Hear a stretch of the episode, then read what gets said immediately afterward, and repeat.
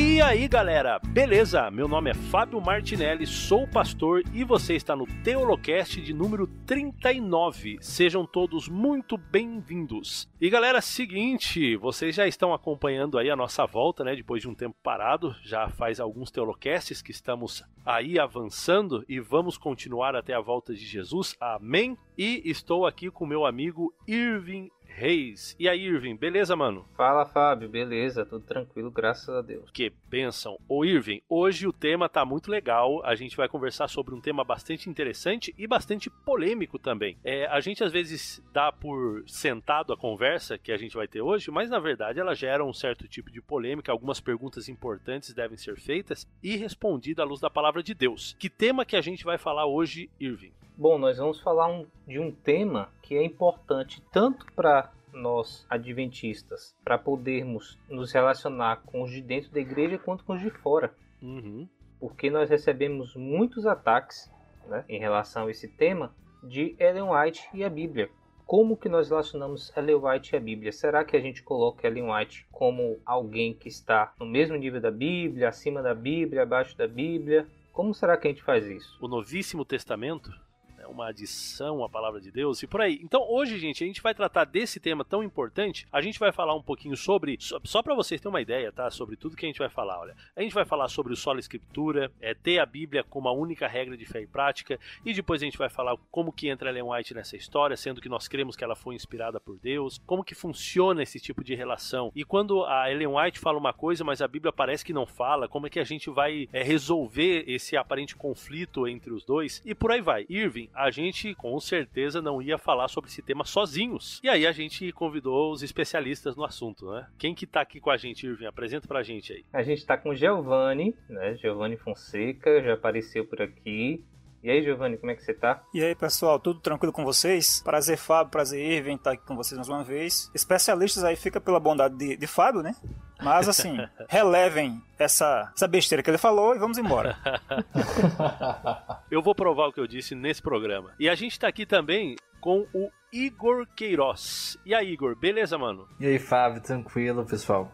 Bom, eu tô animado em estar aqui com vocês tô dando gargalhada com cada, cada título que você coloca aí. Ô Igor, você é a primeira vez que você tá participando com a gente aqui no Teolocast, verdade? Isso, verdade. Bom, então Antes eu quero... eu era só um fã. Era um fã distante. Ô Igor, eu quero que você se apresente então pro pessoal. Quem é você? O que, que você estuda? Por que, que você tá aqui hoje nesse programa, nesse tema? Qual que é a sua ligação com esse tema? Então se, se mostre e se apresenta um pouquinho aí pro pessoal. Beleza. Uh, eu sou paraibano e estudei teologia no NASP, cursei teologia no NASP. Depois disso, uh, me formei em 2017, né? Em 2018 eu comecei a estudar um pouco mais uh, esse tema para uma apresentação que eu fiz de Ellen White Solo Escritura. Então em 2018 2018 eu é, preparei apresentação chamada Ellen White e o Solo Escritura e fiz uma pesquisa, né, comecei a descobrir bastante material interessante. Foi aí que surgiu uh, meu interesse pelo tema. E aí, dois anos depois, eu comecei um mestrado em teologia na Andrews e tive a oportunidade de uh, estudar com o pastor Dennis Kaiser. Que raios é isso de Andrews? Capaz que alguém não sabe. Andrews, Andrews, beleza. Uh, Andrews é a Universidade Adventista, é onde fica o Seminário Adventista nos Estados Unidos. Ah, legal. É um lugar que, né, tido como referência nos estudos de Ellen White. Tá, tive a oportunidade de fazer algumas disciplinas com, né, com pessoas que são de fato especialistas no assunto. Tive acesso a um bom material aí. Então, basicamente isso. E recentemente eu estudei um pouco mais para preparar uma apresentação mais completa. A gente fez para um grupo uh, de amigos que estuda a Bíblia virtualmente há alguns meses atrás. Pretendo ainda transformar isso no conteúdo um pouco mais refinado, talvez para YouTube, mas por enquanto tá em processo de preparação. Show de bola, cara, muito bom mesmo. Então a gente tem aí alguém que estudou bastante sobre esse tema, gente. A gente vai espremer esses dois camaradas aí e a gente vai tirar suco deles. Vamos lá. Vamos fazer uma oração? O que, vocês acham? Giovanni, pudesse fazer uma oração para a gente, a gente começa o nosso tema e já avançamos. Vamos sim. Santo Eterno Deus, Pai bondoso, Pai querido que estás nos céus. Pai Santo, nós neste momento nós pedimos a tua bênção, a tua direção, Senhor, que o Espírito Santo que nos, que nos guia, que é o nosso consolador, nosso conselheiro, venha, Pai, nesse momento tirar tudo aquilo que possa atrapalhar o bom entendimento da verdade, que apenas aquilo que é correto, que é puro, que é nobre, aquilo que é a tua vontade, meu Deus, seja falada, seja dita agora neste, neste momento, Pai. Nós pedimos a tua bênção, tua direção, em nome de Jesus. Amém. Amém.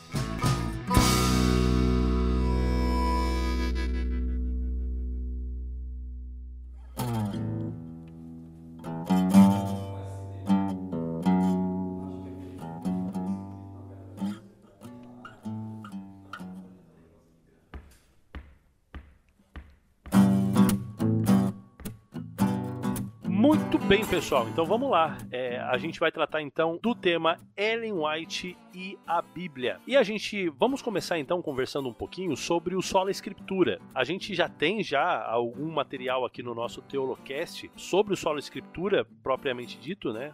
Algo bem específico sobre isso. Material muito bom. Mas vamos fazer um resumo aqui. O que, que é o Solo Escritura, como ele surgiu e o que, que é essa crença, e se nós, como adventistas, se nós cremos nela ou não. É isso que eu quero saber de vocês. Então não sei se é o Giovanni, se é o Igor que vai começar aí, mas essa é a pergunta. O que, que é o Solo Escritura e se nós, como adventistas, cremos nela ou não? Bom, muita coisa pode ser dita sobre isso, Fábio. Por exemplo, o Dr. Frank Hazel, ele, naquele livreto, né, que acompanha a lição da escola sabatina, que teve, né, do primeiro trimestre, ele falou que a gente não tem como falar só a escritura sem falar da suficiência da Bíblia, sem falar da clareza da escritura. Essas são coisas assim fundamentais que podem ser serão desdobradas mais à frente. Mas assim, acima de tudo, só a escritura quer dizer que apenas da escritura, apenas da Bíblia, nós podemos deduzir, nós podemos tirar crenças doutrinárias, regra de fé, padrão de conduta, estilo de vida, Somente a Bíblia, a palavra, a, a expressão só a escritura é isso, somente a escritura. Somente ela é a nossa regra de fé e prática. Grosso modo, é isso. As demais coisas que a gente mencionou agora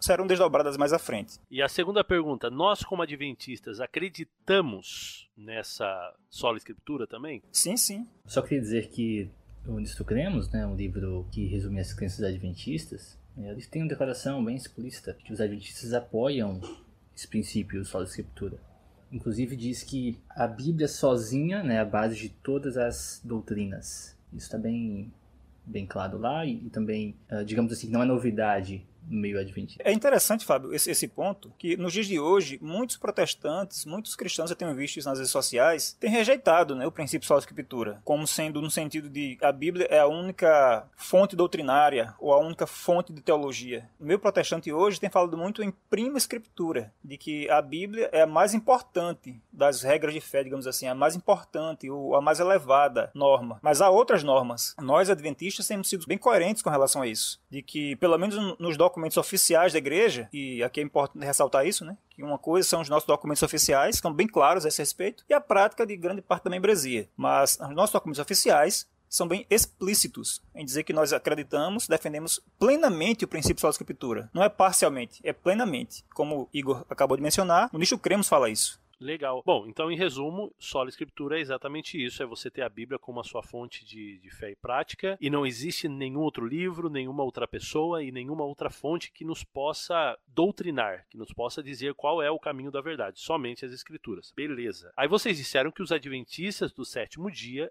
creem nessa doutrina de maneira integral, de maneira plena, e nós cremos então que toda nós, toda doutrina deve sair da palavra de Deus, inclusive cada doutrina da igreja adventista, elas elas têm como base a palavra de Deus. Beleza. Agora, eu vou fazer uma outra pergunta que a gente vai desenrolar com o tempo. A gente não vai responder agora de cara assim, mas a gente vai desenrolar porque realmente é algo que a gente precisa aí é, destrinchar para poder ficar claro. E a minha questão é a seguinte: já que nós temos essa, essa ideia e essa doutrina do solo escritura dentro da igreja adventista, aonde que entra Ellen White? em tudo isso. Porque se a Bíblia é minha única fonte de fé e prática, e agora eu tenho Ellen White, inclusive me falando sobre outros temas, sobre outras coisas que às vezes nem na Bíblia eu encontro, e depois eu vou dar até alguns exemplos para vocês aí de algumas coisas, tá? Que não está na Bíblia e está no livro de Ellen White. Então, como é que eu trabalho com esse aparente conflito entre Ellen White e a palavra de Deus? Então, é exatamente isso que a gente vai tratar aqui. Mas, para a gente poder chegar nesse ponto de responder essa pergunta, que vai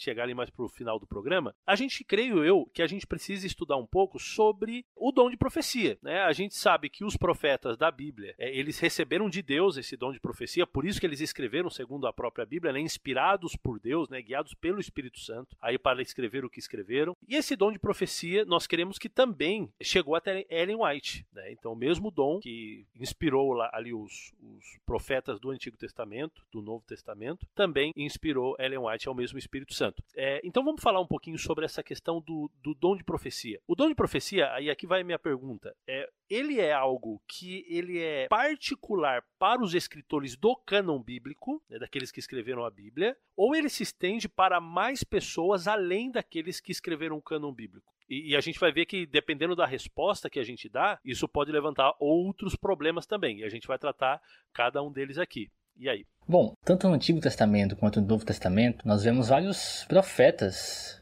é, que foram tiveram ministério legítimo, foram usados por Deus, mas eles não têm nenhum livro escrito, né? Como o profeta Natan, que repreendeu Davi, uh, como outros livros um, do profeta uh, Ido, por exemplo, que está no livro Segunda Crônicas. Lá são relatados que haviam outros livros e esse é um deles.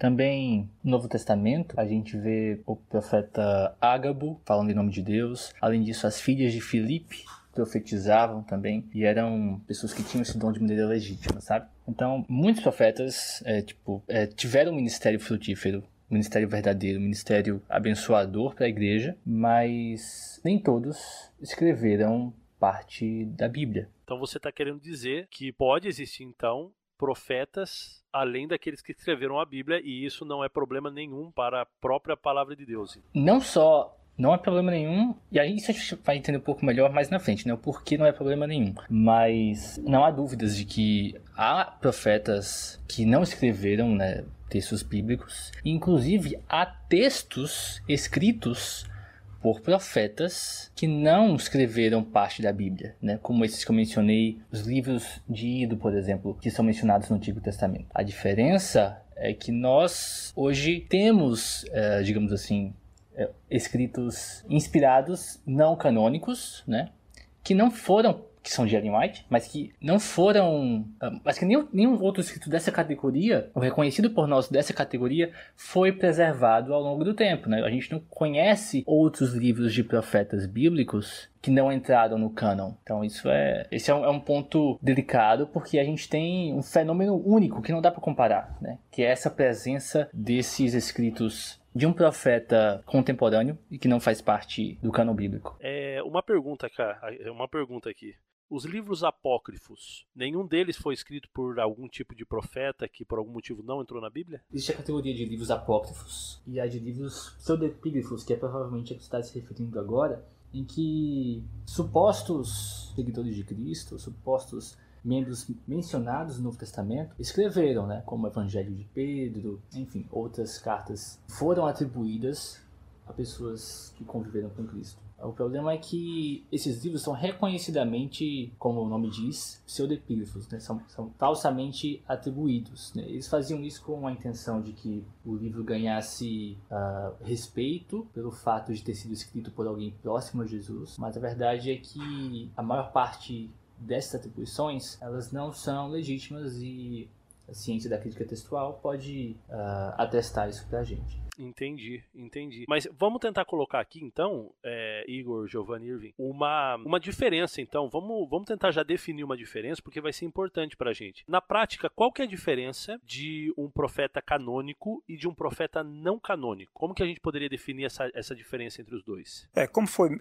já foi dito aí, né? Mesmo nos tempos bíblicos, nos tempos do Antigo Testamento especificamente, vários profetas escreveram livros e não entraram para fazer parte do cânon. Não foi só Ido, foi Natan, e vários outros não fizeram parte, então era do propósito de Deus de distinguir entre certos escritos proféticos, mesmo que inspirados, de outros. Para alguns, Deus deu uma função canônica, nós podemos chamar modernamente hoje, mas digamos assim, deu uma função de definir, uma função de determinar a fé dos crentes a fé do povo de Deus. Uma função doutrinária. Isso, uma função doutrinária. Então, já nos tempos bíblicos, já existia isso. Teve escritos inspirados por Deus, de profetas usados por Deus, que não faziam parte, não foi plano de Deus. Então, isso não impede de que possa continuar tendo isso, como Igor mencionou aí, Ellen White, a gente acredita que foi inspirada. A gente não vai aqui tratar do porquê nós queremos que ela foi inspirada, né? O tema não é esse, mas partimos desse, dessa, dessa ideia, desse pressuposto. Ela foi inspirada. Isso necessariamente significa que ela tem que se fazer parte do cano? Não. No Antigo Testamento tinha profetas inspirados.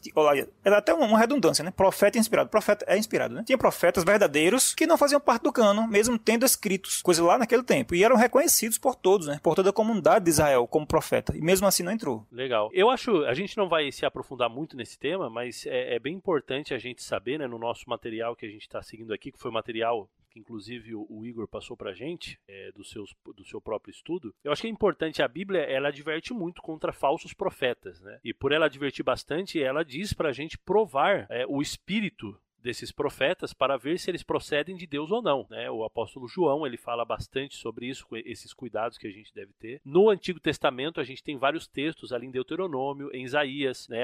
Existe um bem conhecido que é Isaías 8:20 que diz: a lei e ao testemunho, se eles, esses profetas, não falarem desta maneira, jamais verão a alva. Então isso aqui é um critério para você saber, né, se é de Deus ou não. É 1 Tessalonicenses 5:19 22 diz: não apaguem o espírito, não desprezem as profecias, mas ponham à prova tudo que é dito e fiquem com o que é bom. Mantenham-se afastados de toda forma de mal. É, então a gente tem que colocar à prova. Né? É, a gente, nós cremos, né, como adventistas, obviamente, temos os nossos motivos para crer porque Ellen White é, foi de fato uma uma profetisa inspirada por Deus e nenhum, nenhum outro tipo de profeta falso, é realmente porque nós, como adventistas, nós a colocamos à prova já. Nós usamos os, os critérios bíblicos para colocar ela à prova. Olhando, né, observando todo, tudo isso daí, a gente chega à conclusão de que, de fato, Ellen White ela foi uma profeta, uma profetisa inspirada por Deus. Então a gente não tem dúvida em relação a isso, mas a gente pode tratar isso num outro momento e trabalhar de maneira mais profunda.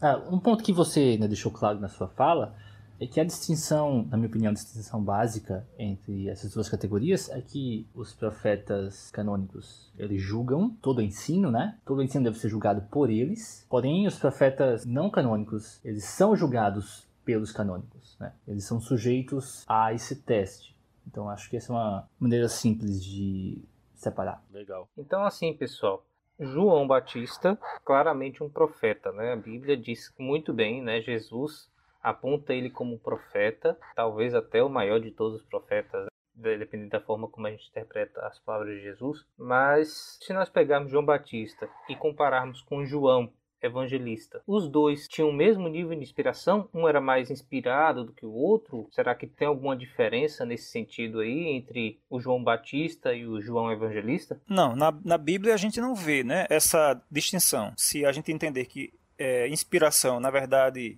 não é uma palavra adequada né, para expressar aquilo que a Bíblia fala sobre esse assunto, porque a palavra inspiração não é a tradução correta para, para, a palavra teopneustos, né, que Paulo usa lá em, em 2 Timóteo, que é a palavra que significa o sopro de Deus, né, digamos assim, Deus soprou. Ser, em vez de inspiração, seria o sopro ou a expiração. Ou seja, é, é, Deus que coloca, o Espírito Santo que coloca a mensagem. Então, nesse sentido, não, não tem como ter, haver distinção. A menos que seja um outro Espírito que inspire. Se for o mesmo Espírito, então tem que ser o mesmo fenômeno. Não, não há distinção nisso. Eu falo isso porque algumas pessoas usam é, é a ideia de inspiração, pensam que é simplesmente você receber ter insights legais, interessantes, religiosos, assim. Muita gente é, compreende erradamente porque essa palavra não é mais adequada.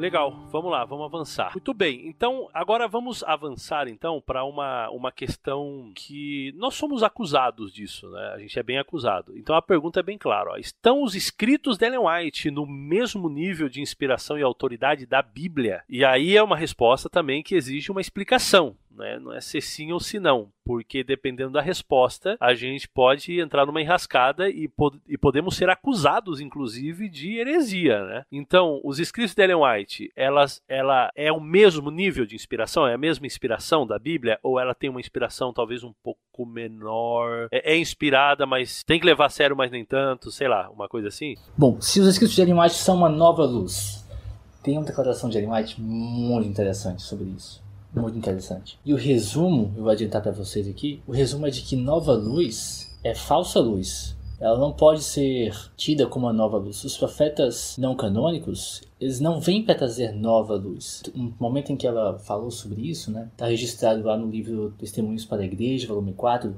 página 246, e ela está falando de um irmão. Ela diz assim: O irmão J confundiria a mente buscando fazer parecer que a luz de Deus tem dado mediante os testemunhos é uma acréscima palavra de Deus. Mas nisso apresenta a questão sobre uma falsa luz. Ou seja, tem um irmão dizendo que os testemunhos são uma acréscima palavra de Deus, mas ela diz isso é falsa luz já está bem respondido por ela própria, então, né? Então nós uhum. não cremos, nós não cremos que é um acréscimo à palavra de Deus. Ou seja, já no tempo dela já tinha esse mesmo problema que muitas vezes nós enfrentamos hoje, né? Tanto de, de fora da igreja acusando a gente, quanto de dentro da igreja mesmo, que as pessoas às vezes, ou por não conhecerem, ou por não darem ouvidos, né, ao que é a, a doutrina da igreja fala, acaba acreditando que Ellen White é uma luz adicional, né, à palavra de Deus. Mas é, ela mesma já disse que não. Ela diz isso em vários lugares, sabe?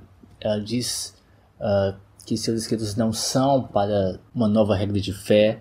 O próprio marido dela, né, Tiago White, em vários momentos defendeu isso também. Quando a gente coloca os escritos dela como uma adição à Bíblia, a gente os coloca no lugar errado e que essa é uma posição perigosa.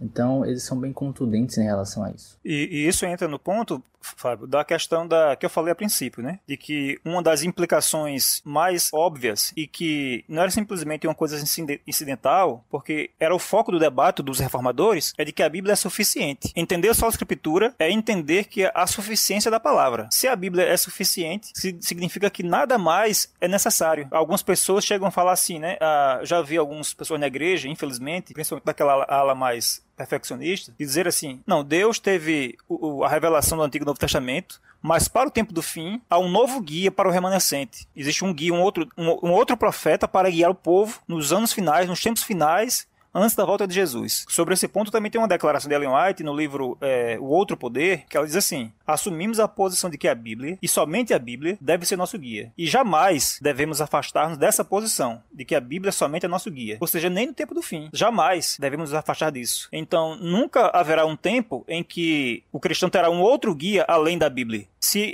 é a Bíblia mais alguma coisa, já não é mais só a Escritura. Já negou completamente. Então, quando algum irmão, algum adventista fala, não, a gente acredita na Bíblia e Ellen White para provar tal coisa, para embasar. Não, é só na Bíblia, porque só a Bíblia é o nosso guia. Ellen White, ela é um guia, como ela mesma fala, para nos dirigir para a Bíblia não um guia independente ou em acréscimo à Bíblia. Legal, isso daí é muito importante, né? Na nossa igreja a gente tem aí um, uma quantidade de irmãos. E assim, existe muita gente, eu mesmo, né, no meu primeiro ano de teologia, eu me deparei, né, com essa questão de Ellen White, a Bíblia. É, ali na faculdade eu tinha professores dizendo, é, uma, uma parte dos professores dizendo, né, Ellen White, ela não é autoridade exegética, e a gente vai falar um pouquinho disso hoje, né? E depois uns outros professores dizendo, ela é a melhor exegeta que existe e tal. Então eu ficava meio que dividido né? Depois de estudar bastante, graças a Deus, a gente chegou aí num, num, consenso. Mas é um tema difícil, não é um tema fácil. E eu acho que a gente tem que, né, como igreja, a gente precisa ponderar muito sobre isso para a gente não se equivocar, porque a Bíblia, como sendo a nossa única fonte de doutrina, essa foi uma questão muito cara ao cristianismo, né? A gente passou por um período de trevas espirituais muito grande e esse tipo de doutrina, né, custou o sangue de muitos mártires, de, muito, de muitos fiéis, né, que se agarraram a essa verdade. Então a gente tem que tomar muito cuidado para a gente não, não, não levar de maneira leviana e, e, e, talvez aí abandonar um princípio tão caro pra gente. Ellen White, é, o Dr. Merlin Burt escreve, só a expressão na, na, dos escritos dela que já tinham sido publicados, ou seja, não, não, não de tudo que ela escreveu, né? Muito provavelmente haveria mais declarações, mas naquilo que já estava publicado, ela escreveu a expressão a Bíblia, a Bíblia somente. E a Bíblia, a Bíblia só, quase 100 vezes. Só essas expressões que são é, é, bem características, bem técnicas da reforma. Mas há muitos sinônimos que eu, eu já vi nos seus escritos, muitos sinônimos para isso. Ou seja, acho que se for contar com tudo, dá centenas e centenas de vezes em que ela defendeu o princípio da escritura. Para ela, então, esse ponto, diz o Dr. Merlin Burt, era fundamental. Ela tinha dois princípios norteadores que guiavam o seu ministério. Era apontar o amor de Jesus, todos os seus escritos, a gente isso, é, isso é muito claro, e apontar as pessoas para que as pessoas vão para a Bíblia. Ela nunca apontou para si mesma. Ela, você nunca vai dizer, vai encontrar um, um, um trecho, uma declaração dela falando, ó, oh, quando vocês tiverem qualquer dificuldade de interpretação da Bíblia, quando vocês tiverem qualquer qualquer dúvida, quando quiserem embasar alguma doutrina, quando quiserem embasar alguma, sei lá, ter,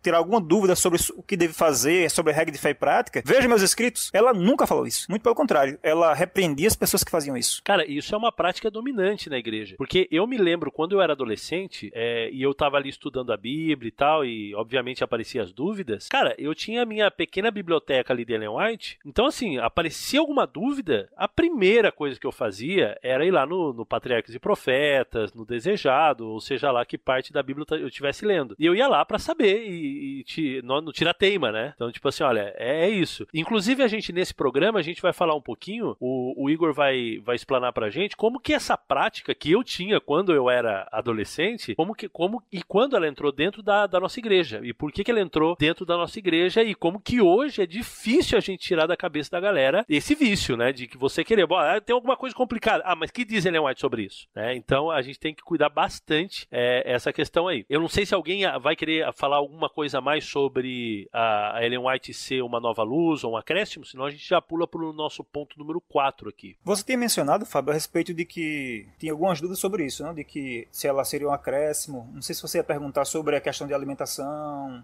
sobre. Ah, tá. Uhum. Eu acho que é bem legal a gente falar isso sim. Eu acho que é bem legal, porque é uma dúvida que eu tinha também quando eu estava no, no, teológico e, e, tive que estudar bastante. É, é, o seguinte, né, pro pessoal aí, a gente tá conversando, a gente conversou em off aqui. É o seguinte, Ellen White, ela tem alguns textos que não estão na Bíblia. Ou seja, ela dá algumas informações. Se você ler, por exemplo, O Desejado de Todas as Nações, ela dá algumas informações que não está na palavra de Deus. Né? Informações sobre o lugar, sobre alguma pessoa, sobre o evento em si mesmo. Ela conta a mesma história dos evangelhos, só que com outra, outra visão, outra informação. É, uma outra coisa, ela fala também sobre é, a importância de uma, de uma vida saudável, de você ter um, uma boa alimentação, de você caminhar, de você tomar sol, e como isso tem que ver com a vida espiritual. E ela trata isso de maneira muito importante. Ela fala, inclusive, que é cuidar do templo do Espírito Santo. Ela diz, é, ela faz algumas declarações em relação a isso, como pecado, inclusive, né? Algumas atitudes que a gente toma em relação ao nosso próprio corpo. Então, como que a gente relaciona é, essas coisas que ela fala? Porque aparentemente é uma crescimento. Por isso que a, a galera mais perfeccionista ela diz, ah, é a verdade presente. Agora, isso aqui é uma nova luz que Deus deu para o povo porque está vivendo nesse tempo do fim. Então, como é que a gente trabalha com essas questões que ela fala. Respondendo à pergunta de Fábio, né, a respeito de, dessas declarações que Ellen White diz assim, aparentemente que não estão na Bíblia, e algumas é, explicitamente, né, não estão mesmo, como é que a gente entende isso? Algumas pessoas entendem que com isso ela deu uma nova luz, que ela fez algumas contribuições a mais tal. Mas qual era a posição dela? Como é que ela encarava essas coisas? Ela tem uma declaração no livro, depois eu dou a referência aqui, que ela fala o seguinte: Muitos vêm a nós com a pergunta: Devo fazer isto? Devo envolver-me nesta empreitada? Ou com relação ao vestuário? Devo usar este ou aquele artigo? Respondo-lhes: Vocês professam ser seguidores de Cristo. Estudem suas Bíblias. Examinem cuidadosamente e com oração a vida de nosso querido Salvador quando habitava entre os homens na terra. Imitem-na e não se desviarão do caminho. Recusamos-nos absolutamente a lhe servir de consciência. Se lhe dissermos exatamente o que fazer, vocês nos olharão como guias em lugar de irem por meio da Bíblia diretamente a Jesus. Então ela escreveu isso no livro Testemunhos para a Igreja, volume 2, página 119. Então, ao contrário do que algumas pessoas, como o Fábio mencionou aí, né, dizerem, né, que, que Ellen White,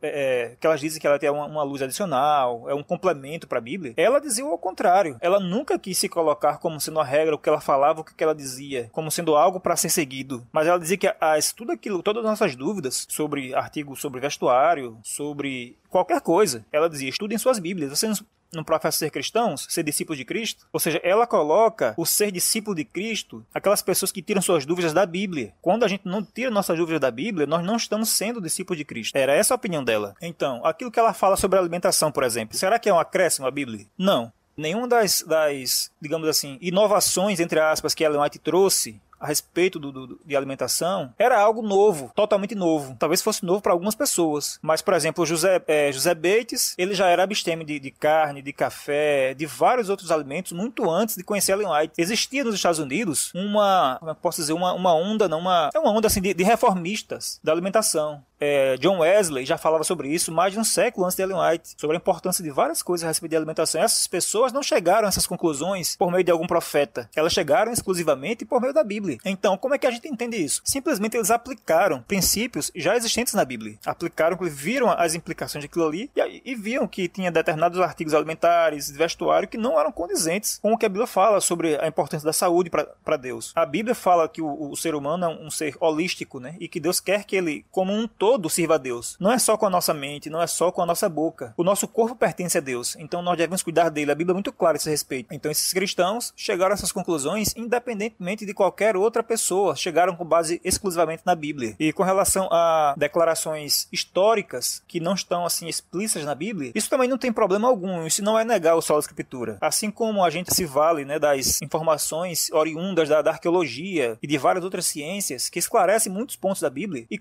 e muitas delas ninguém questiona e não está lá na Bíblia diretamente, mas esclarece muita coisa. Então, Ellen White dá alguma, alguma revelação, alguma informação assim, adicional, é, histórica, ela está seguindo simplesmente fazendo o papel de um historiador, de uma pessoa assim que para esclarecer aquele ponto. Não importa de, de onde vem a informação, o que importa é que ajuda a esclarecer algum ponto específico. É, eu, tenho, eu tenho uma dúvida aqui é, em relação a isso também, talvez Igor até possa responder. Agora, a história, a arqueologia, né, a, a, ciência que vem mostrando as questões de saúde, os John Wesley, todos esses participantes né, do movimento de santidade, eles não alegavam serem inspirados por Deus. Ellen White alegava, né? Então, assim, será que a gente pode realmente comparar Ellen White com essas, essas ciências, com esse estudo da Bíblia que foi feito antes dela? Sim, o, o, o importante não é a, é a origem do negócio. O importante é de onde eles tiraram as conclusões. Eles tiraram as conclusões que ela também chegou. Esse é o ponto. O que, a, que deve ser dito é que é possível deduzir as mesmas coisas somente pela Bíblia. Que não foi através dela que a gente teve essa, que os adventistas tiveram essas informações. Ela talvez tenha dado mais ênfase, tenha chamado mais atenção para a importância do assunto. Mas todas essas descobertas não foram dela. Já existiam no mundo cristão. Ela simplesmente foi incorporada. Ela incorporou, digamos assim,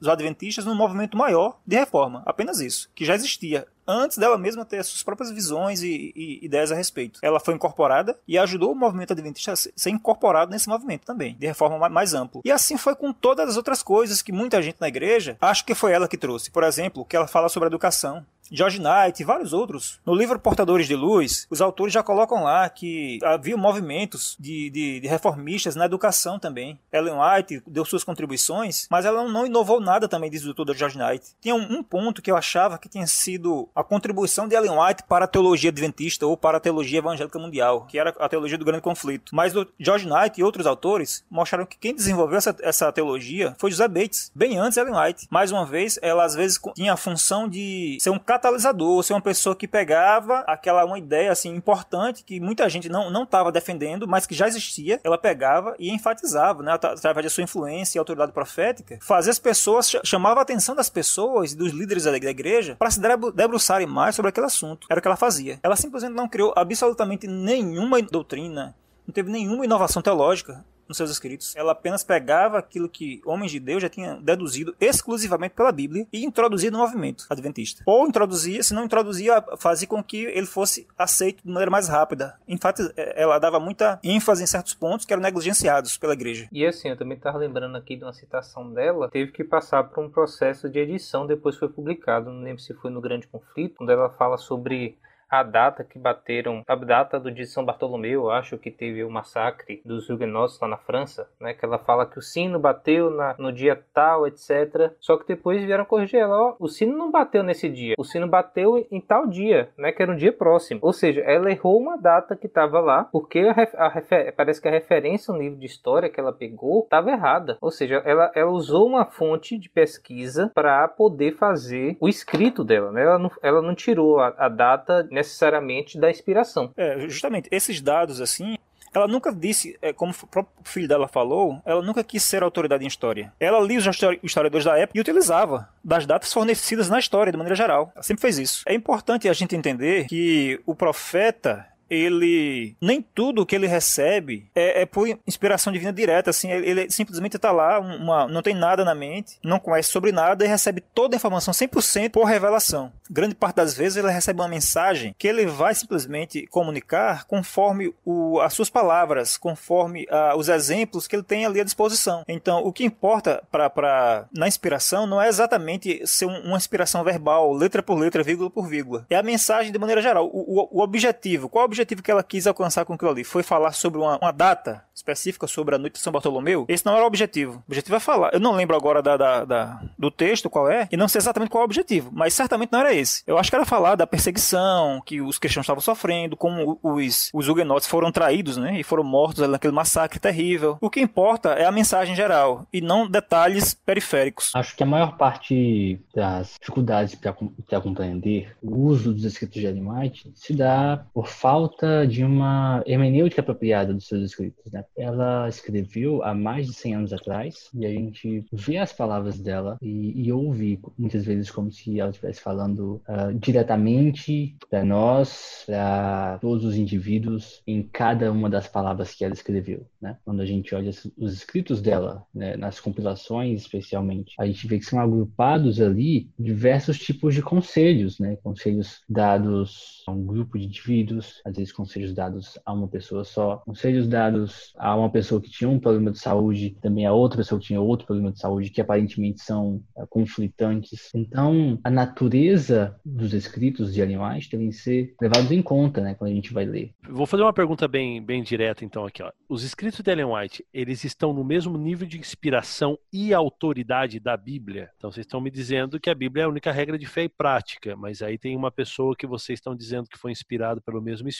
dizendo e dando um montão de conselhos que tá. É, e alguns deles, é, alguns desses conselhos não estão especificamente na palavra de Deus. Então, como que eu trabalho com essa questão da autoridade de Ellen White e a autoridade da Bíblia, sendo que é a mesma inspiração? Eu acredito que a, a pergunta a respeito da inspiração, acho que foi a gente respondeu lá atrás, né? A inspiração tem que ser necessariamente a mesma. Se for o mesmo espírito, é a mesma pessoa que deu a mensagem, então a gente entende a inspiração como sendo o Espírito Santo dando a mensagem diretamente ao profeta. Então, se é o mesmo espírito, tem que ser a mesma mensagem, a mesma inspiração. Agora, com relação à autoridade, existe um, um, um, debate recente na igreja de que algumas pessoas dizem que é uma discussão filosófica realmente complexa. Se é, eu falo, eu dou uma ordem para alguém e dou uma ordem para outra pessoa, se fui eu que dei a ordem, então a autoridade seria a mesma. É basicamente essa a, questão filosófica, né? Isso eu falei assim rapidamente aqui, mas é bem profunda e a gente não vai entrar nisso. Mas assim, a própria Ellen White, ela tem uma declaração no livro lá no The Ellen White Materials, que eu vou ler aqui para vocês, que eu acho que essa, essa declaração uma das mais importantes sobre o só escritura. Ela diz assim: "A palavra de Deus é o grande detector de erro. A ela acreditamos que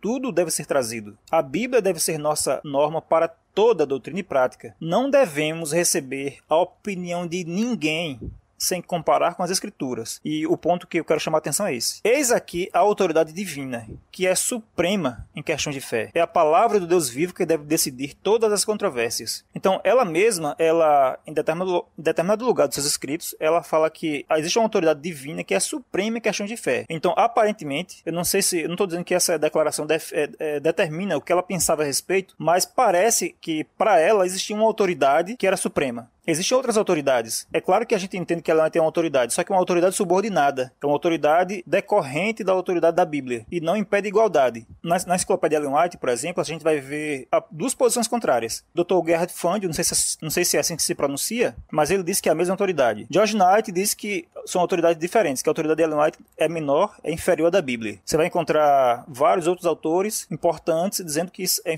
é diferente. E um, mais um ou dois dizendo que é a mesma autoridade. É, então, assim, a gente já vai jogar essa, essa, essa, essa bomba para vocês resolverem depois, né? Quem quiser resolver, quem estiver ouvindo aí. O que importa é que, mesmo para essas pessoas que dizem que é a mesma autoridade, elas entendem que a função da Bíblia, a função de Ellen White é diferente da Bíblia elas não dizem que Ellen White tem a função doutrinária, mesmo dizendo que tem uma, uma, autoridade igual. Alguns chegam a falar que existe uma diferença entre autoridade autoral e autoridade funcional. Então, Ellen White teria da Bíblia a mesma autoridade é, autoral, porque foi o mesmo autor, mas uma autoridade funcional diferente. Uma autoridade funcional, Ellen White seria diferente, seria abaixo. Nesse sentido, dá para se aceitar, se no final das contas a pessoa entender que Ellen White não tem autoridade doutrinária. Apesar de ter a mesma autoridade autoral, não tem a mesma autoridade doutrinária. Seria aceitável. O que não dá para aceitar em hipótese alguma é dizer que Ellen White tem uma autoridade doutrinária, de regra de fé e prática. Isso aí é inaceitável. Bom, eu acho que isso aí ajuda a desfazer um bocado de nó, né, na cabeça dos nossos ouvintes, né, tanto os adventistas quanto não adventistas também, porque mostra que mesmo que o Espírito Santo tenha inspirado os dois, mesmo que a autoridade deles, dependendo da semântica aí, né, seja igual, eles não têm a mesma função. Por exemplo, os ataques que a igreja adventista sofre de ser chamada de seita por causa desse dom de de Ellen White, eu acho que dá para responder bem nesse sentido aí, porque já mostra que por mais que haja uma fonte, né, de inspiração, né, que Deus colocou além da Bíblia, não quer dizer também que essa essa fonte tenha a mesma é, autoridade doutrinária da Bíblia. Eu acho que o quem acaba criticando a igreja adventista até de forma sincera, creio, eu não digo que é todo mundo que, que critica é porque está sendo mal intencionado. Tem, por exemplo, a gente viu recentemente, né, na questão de Iago Martins Martins falando que a igreja adventista aceita por causa desse negócio de Ellen White e tal, mostra que é porque a pessoa realmente não estudou o assunto a fundo, né? Que é porque não viu o que a própria Ellen White diz da sua relação entre a Bíblia, né, e os seus ensinos. É, e ela, essa pessoa não entende como os autores adventistas definem os termos, né? Ela pega uma palavra uhum. solta, fora do contexto, e não vê, não procura entender, não tem paciência, ou já vai com alguma visão assim, né? Um conceito errado, um preconceito, para ter paciência para entender como os termos são definidos. Se a pessoa tivesse um pouquinho de paciência, às vezes é difícil mesmo, mas quem vai pesquisar e quem vai querer fazer uma crítica a alguém, ela deve saber exatamente se está sendo fiel, se está sendo honesta, se está representando bem os pontos de vista da pessoa que ela vai criticar.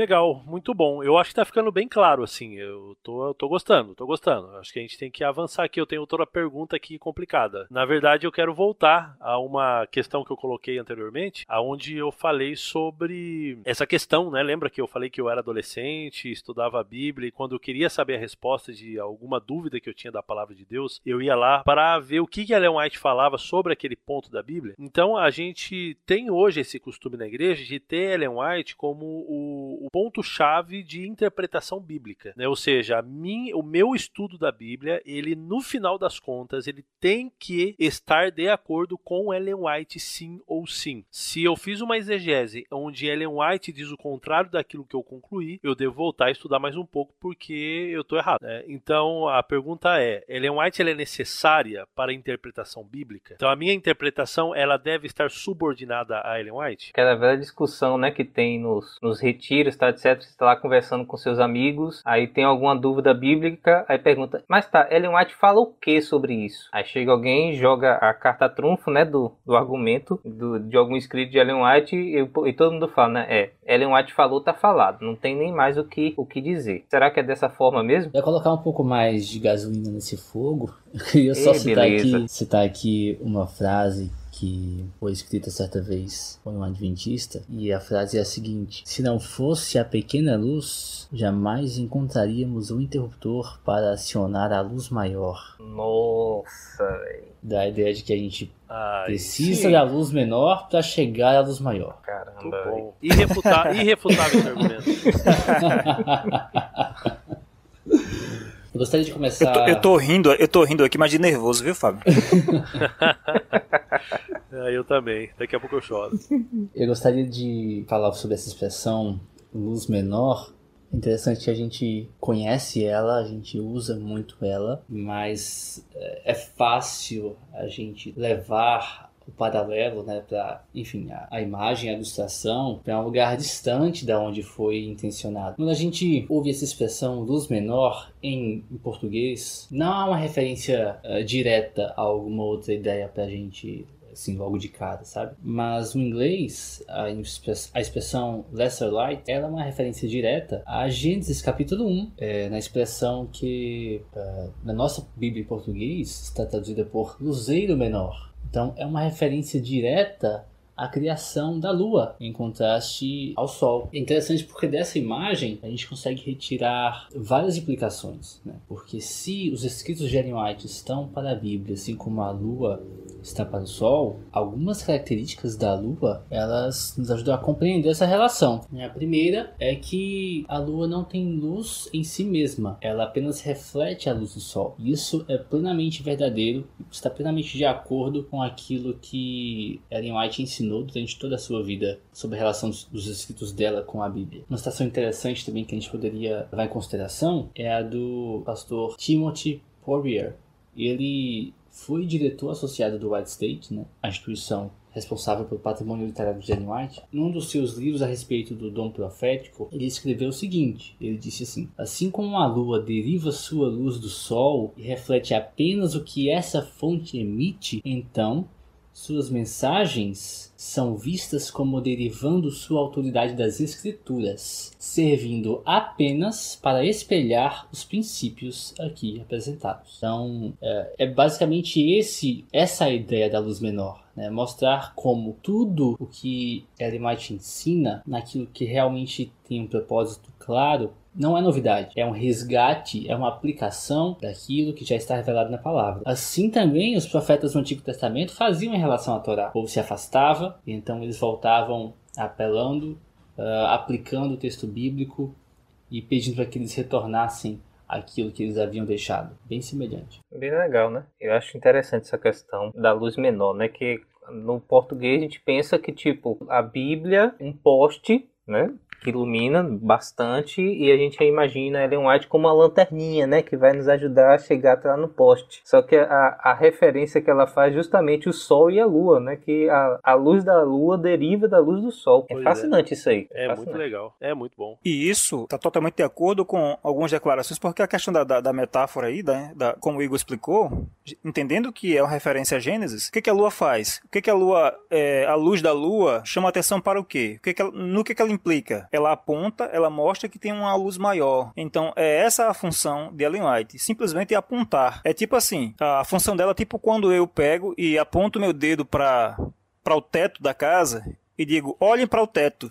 Então, o correto é as pessoas olharem para o teto. Se as pessoas ficarem olhando para o meu dedo, não entenderam a mensagem. Ellen White é a mesma coisa. É essa seta, esse dedo apontando para outra coisa. Se a gente pegar e ficar olhando para o dedo ou para a seta, distorceu completamente a função da seta ou do dedo apontando. Isso aí é tão legal, né? Porque a gente usou o exemplo de João Batista e uma das funções de João Batista, que foi um profeta não canônico, era apontar Jesus como o Cordeiro de Deus, né? E por vários momentos ele vai dizer: olha, esse é o Cordeiro de Deus. Olha, eu não sou digno de desatar as correntes, as correias da sua sandália. É importante que ele cresça e eu diminua. Então você tem toda essa que a gente pode usar tipo uma metáfora para Ellen White, né? De você realmente olhar para aquilo que a pessoa está apontando e não para ela mesma. Tem até um texto no artigo que o Giovanni escreveu, que é um texto de Ellen White que ele colocou ali, onde ela diz, ela fala assim que se a Bíblia fosse é, realmente, se as pessoas tivessem dado atenção à palavra de Deus como deveriam, os seus escritos não seriam necessários. Então, a resposta para essa pergunta é necessária para a interpretação bíblica é, uma, é um grande não, inclusive da parte da própria profetisa. Né? Então ela diz: olha, não usem os meus escritos, não façam isso. Tem no próprio é, artigo do Giovanni, ele faz uma, uma citação lá bastante interessante, que foi quando houve aquela discussão da lei em Gálatas, né? E vocês é, se lembram melhor que eu aí do, da treta que aconteceu. E a parte da igreja, então, a igreja ficou dividida entre opiniões né, o que ser, qual seria essa lei em Gálatas, se Jesus, se ali Paulo estava se referindo a lei cerimonial ou a lei moral. E Ellen White, ela tinha escrito alguma coisa a respeito. Só que, por algum motivo, ela havia perdido esse, esse escrito. E o pessoal estava apavorado atrás desse negócio, né? Querendo saber, nossa, o que, que ela falou a respeito, para poder botar um, um, ponto final nesse, nesse assunto. E ela chama a atenção daquele povo lá, dos presidentes e tudo lá, e fala: olha, gente, vocês estão indo pelo caminho errado. É, não, não sou eu que vou definir é, o que é. Quem vai definir é a Bíblia. Então, olha, vocês precisam se voltar não para os meus escritos, senão para a própria palavra de Deus. É, então, eu acho que está bem explicado e bem claro. Não sei se alguém tem alguma talha a mais aí que Bom, eu tenho algo a falar sobre o, o artigo de Giovanni que você citou, na verdade não é mais um artigo, né? Vai virar um livro. E, Você não sabe, Glória, glória a Deus. a gente não sabe exatamente aí quando, onde, Pela, mas, editora, pela editora teológica. mas, mas tem, é um, já tem um livro pronto aí. Legal. Tá, mas Vamos era lá, isso então. Que tu ia falar? É, promocionar o livro aqui.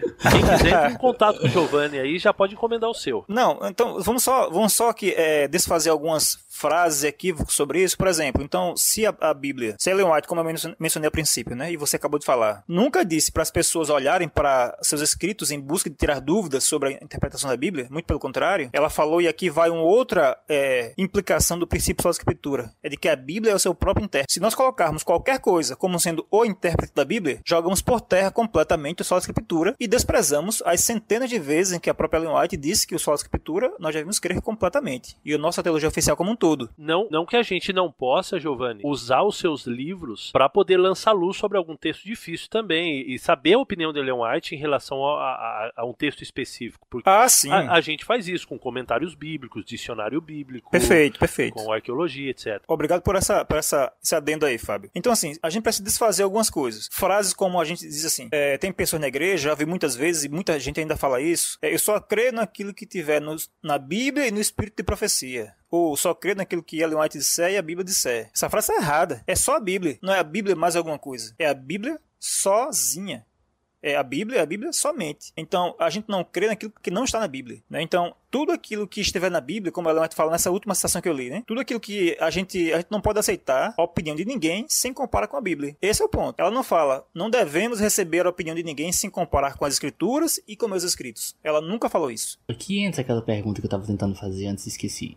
Como Ellen White poderia ser testada pela Bíblia se ela determinasse o significado do texto bíblico? Ela não poderia ser testada. Exato. Ela, ela escreve, não só ela, como outros pioneiros movimento adventista, escrevem sobre os dons, sobre os testemunhos de White, como passíveis de teste, como passíveis de avaliação e de rejeição, se fossem em algum momento encontrados em oposição. E é bom Então- destacar, né, Igor, que Sim. esse é, é- é um mandamento bíblico, né? Testar o profeta, né? Sim, sim. Rejeitar o profeta sem testar é pecado. né? É contra o conselho do apóstolo Paulo em, segun- em ah, 2 Tessalonicenses capítulo 5. Ah, por isso, testar é um mandamento bíblico. Você precisa testar os profetas que você encontra, digamos assim. Então a gente tá vendo assim que tipo não é Ellen White que interpreta a Bíblia, né? Porque senão ela, ela seria maior do que a própria Bíblia, né? Ela é como se fosse o magistério, né, da Igreja Católica que interpreta a Bíblia. Seria algo que tem um poder de definir o que a Bíblia está dizendo e não a própria Bíblia em si. Agora assim também. Perfeito. Se não é Ellen White que interpreta a Bíblia, é a Bíblia que interpreta Ellen White. E quando tem essa, essa parte aí que, por exemplo, é, como a gente estava falando antes, né? Tipo, tem coisa que tá em,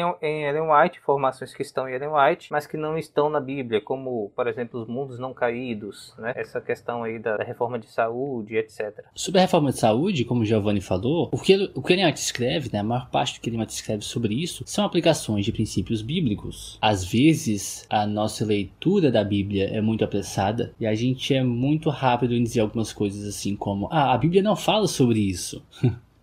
a gente fala muito isso sem ah, estudar o suficiente, sabe? A gente precisa ser um pouco mais ah, humilde a esse ponto. Quando a gente olha para o Ministério de Ellen White, a gente vai encontrar aplicações de verdades bíblicas com- como se fossem uma novidade, sabe? Como se fosse novidade. Mas se você avaliar ah, corretamente, você vai perceber que não é novidade. Ah, sobre as informações sobre as passagens bíblicas que não são encontradas na Bíblia, que Ellen White faz, esses detalhes adicionais, eles não são necessariamente problemáticos, eles podem ser vistos por alguns, alguns deles, né, alguns desses pontos podem ser vistos como especulação, mas jamais como um problema para o solo da escritura, porque porque Ellen não estaria indo contra a Bíblia, a não ser que ela fale algo nitidamente eh, contrário à revelação bíblica, né? se ela apenas falar algum detalhe em alguma história bíblica que não é registrado na, na escritura, isso não é ah, isso não é um problema. O problema seria você tomar essas informações como regra de prática né, como regra de fé. Eu não posso tomar esses detalhes que Ellen White traz como regra de fé. Eu não posso dizer que outras pessoas só fazem parte do povo de Deus se elas creem no Ellen White disse. A não ser que eu mostre aquele ponto pela Bíblia. E é possível fazer isso na maior parte uh, de tudo que é supostamente nova luz, né, em Ellen White, os problemas seriam rapidamente resolvidos. Esse ponto aí, né, que Igor falou é importante. Informações adicionais sobre, como eu já mencionei, né, informações a mais sobre o que a Bíblia fala, sobre história, sobre algum personagem, sobre Davi, sobre Abraão, Moisés, se encontra na arqueologia. Não é errado crer nisso, mesmo não tendo na Bíblia aquelas informações. Frequentemente ajuda muito a esclarecer, traz, digamos, entre aspas, nova luz, traz um, uma, uma, iluminação, traz uma, uma clareia mais algumas coisas. A gente vê que se encaixa mais, a, a gente entende a relação de um verso bíblico e outro, às vezes com informação que está na, na história, na arqueologia, informação extra bíblica.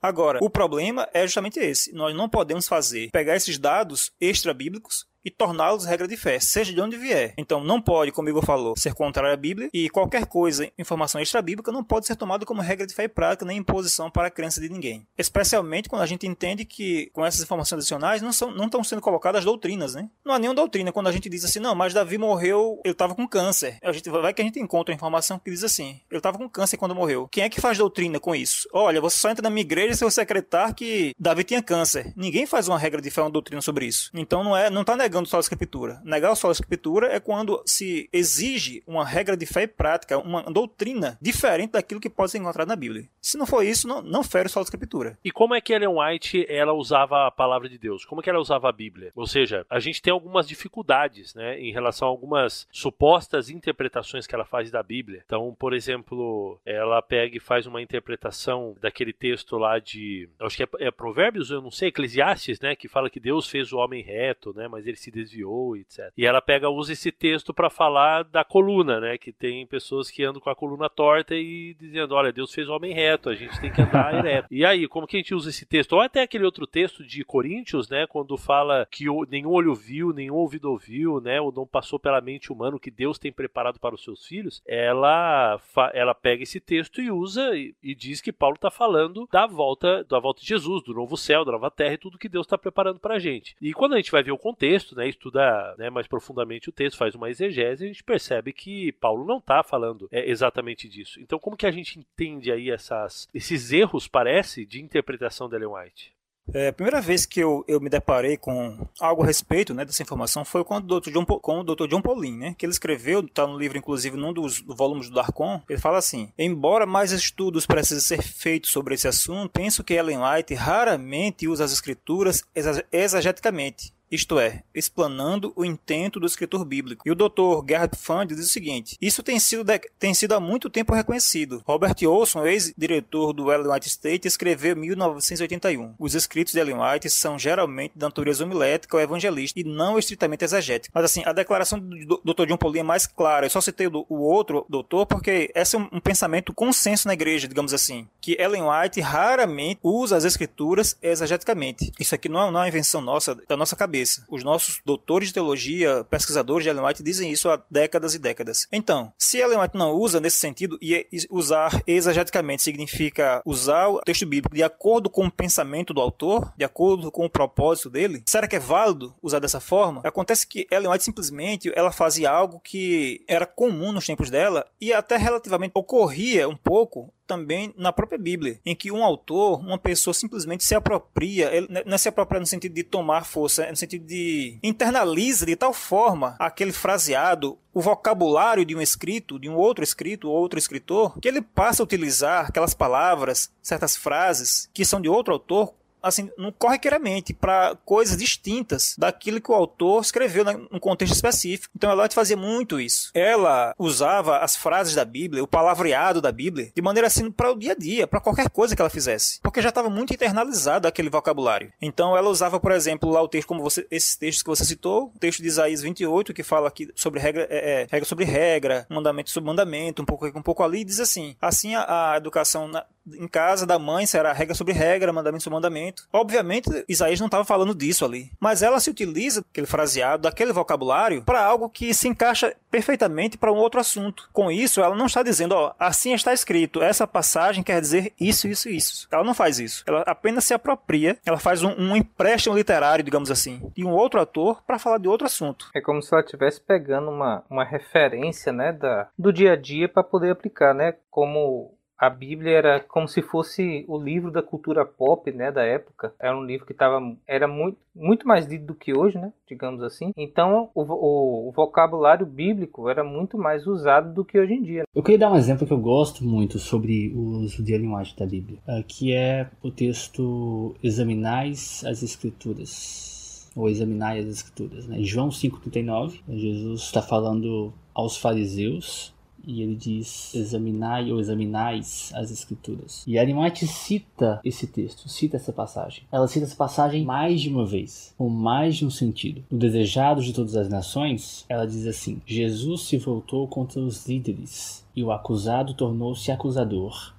Repreendeu-os pela sua dureza de coração e ignorância das Escrituras. Declarou que tinham rejeitado a palavra de Deus, da mesma maneira que o haviam feito aquele a quem Deus enviara. Aqui ela está dando contexto para a citação dela, em que ela usa a expressão vocês examinam as escrituras, né? Lendo a passagem de João 5,39 contextualmente, de acordo com o que Jesus estava falando para aqueles fariseus. O que Jesus estava falando, na verdade, era vocês examinam as escrituras, né? vocês uh, leem a Bíblia, mas vocês não estão me encontrando lá. Essa leitura dos fariseus não estava sendo útil, porque eles estavam lendo, mas estavam cegos para ver o que de fato precisavam ver. Então, aqui, quando a Limate cita esse texto no Desejado, página 142, se você quiser conferir, ela cita com o sentido de acordo com o contexto da passagem. Contexto bíblico que você pode né, verificar na sua Bíblia também. Porém, a gente sabe que essa passagem, essa linguagem também é muito usada de outra maneira, né? como um imperativo. Examinar as escrituras, porque julgares ter nelas a vida eterna e são elas mesmas que testificam de mim. É verdade que a gente precisa examinar a escritura, né? Isso é ensinado em muitos outros lugares na Bíblia. Só que em João 5,39, esse não é o ponto. Né? Jesus não está falando sobre isso, ele não está ordenando que se examine as Escrituras. Mas Ellen também cita essa passagem em outro sentido, usando inclusive uma tradução diferente, intencionalmente diferente, para que ela pudesse comunicar essa ideia, esse ensino a respeito da importância de compreender as Escrituras. Ela cita no Mensagens Escolhidas volume 2, página 39, esse verso né, como um imperativo. E ela diz ainda: Os que cavam a, abaixo da superfície descobrem as escondidas gemas da verdade. O Espírito Santo acha-se presente com o sincero indagador. Sua iluminação resplandece sobre a palavra, gravando a verdade na mente com nova importância ela está se referindo nesse contexto, como a gente viu aqui, ao estudo da Bíblia. E por isso é preciso uh, entender como é que a imagem está usando determinado texto antes de falar que ela está interpretando aquele texto. Nesses dois usos de João 5,39, apenas em um deles ela está interpretando, que é no do desejado. No do mensagens escolhidas, ela está apenas usando a linguagem para ensinar uma outra coisa que não é o que a passagem está ensinando. Então isso é bem interessante de se notar. É, e isso é importante, que as pessoas têm que ter ciência disso. Né? Essa é, é uma das razões, das principais razões, porque a gente não pode estar tá pegando textos de Ellen White, torta direita, para estar tá interpretando a Bíblia. Primeiro que a Bíblia é o seu próprio intérprete, né? e que, já foi, já foi mencionado aí, mas é importante dizer que é a Bíblia que interpreta Ellen White. Significa dizer que Ellen White, tudo aquilo que ela disser, tem que estar dentro dos limites impostos pela Bíblia. Ellen White não, não impõe limites para a Bíblia, mas a Bíblia impõe limites para Ellen White. A Ellen White tem que estar dentro do quadro que a Bíblia coloca. Não, o limite é X e Y. Ellen White circula ali dentro. O que passar daquilo, qualquer interpretação, qualquer leitura que eu faça de Ellen White, que aparentemente é, adicione informações cruciais assim a mais, que modifique alguma, alguma doutrina, que modifique alguma crença já existente, ou crie uma crença nova, alguma doutrina nova, tá errado, tem que ser descartada. Então a pessoa tem que reinterpretar, ler novamente Ellen White, até fazer com que ela se encaixe naquilo que a Bíblia diz. Jamais o contrário. Além disso, né, a gente tem que entender que muitas vezes Ellen White não está usando a, o texto bíblico exegeticamente, como já foi lido aqui. Então, quando a gente está lendo algum texto dela, tem que saber como foi que ela usou aquilo ali. Ela qual era o propósito dela? Ela queria dar interpretação. Então a gente, eu, claro, eu não fiz um estudo exaustivo sobre isso, mas eu já percebi que é, frequentemente quando ela quer dizer o sentido real, exegético de uma passagem bíblica, isso fica mais ou menos claro no contexto. Tem uma citação que ela faz, né, falando da referência de 1 Coríntios 2,9 ao céu, mas lá no Desejo de todas as Nações, ela usa aquilo dentro do contexto e ela aponta para o verso 10, que o verso 10 fala que é, todas as coisas, é, mas o, de, o, Espírito Santo nos revelou. Deus nos revelou pelo Espírito, né, mostrando que não está se referindo ao céu aquela passagem, mas a, a revelação né, de Deus, né, a, demonstração do, do, do plano da redenção. Então, quando ela quer dar a interpretação do texto, realmente de exegética ou de acordo com o pensamento do autor, refletindo o sentido original, ela dialoga com o contexto da passagem bíblica ali onde ela está mencionando aquele, aquele verso. Tá aí um perigo de ler compilações de Ellen White, né? Que a gente pode falar num outro momento.